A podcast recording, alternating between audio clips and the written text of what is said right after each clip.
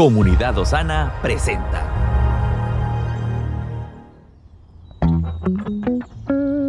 Cada día tiene su propio afán.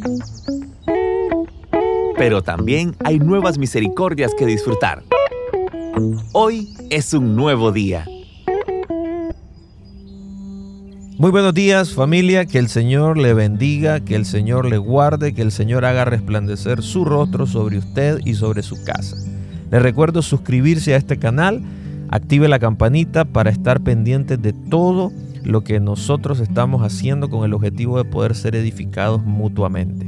Hoy quiero compartir con usted una reflexión que lleva por título Alegrar el corazón de Dios. El libro de Josué, que incluye la gloriosa noticia de la victoria, antecede al libro de jueces, el cual muestra cómo la vida del pueblo de Israel queda inmersa en el caos y la confusión y es marcada por el fracaso y el sufrimiento luego de haber hecho aquello que creían que era correcto.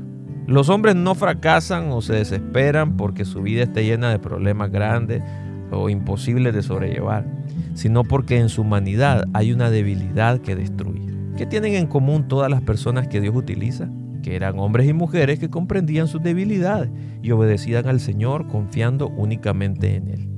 Si bien Dios utilizó a Pablo, Él no lo hizo más grande al convertirlo en doctor en leyes por su vasto conocimiento, sino por el contrario, dejó que Él atravesara un profundo dolor para que confesara humildemente que no podía vencer el aguijón de su carne solo. En otras palabras, hizo que confiara únicamente en el Señor, renunciando a todo lo demás y que se aferrara a Él con más fuerza y convicción en vez de permanecer en su propia debilidad. Dios quiere que comprendamos que no podemos confiar en nosotros mismos porque somos débiles. Él espera que avancemos creyendo solo en Él. Por lo tanto, confesemos día con día que no podemos vivir ni un segundo sin su ayuda y que en nuestra propia voluntad, determinación y esfuerzo no podremos lograrlo.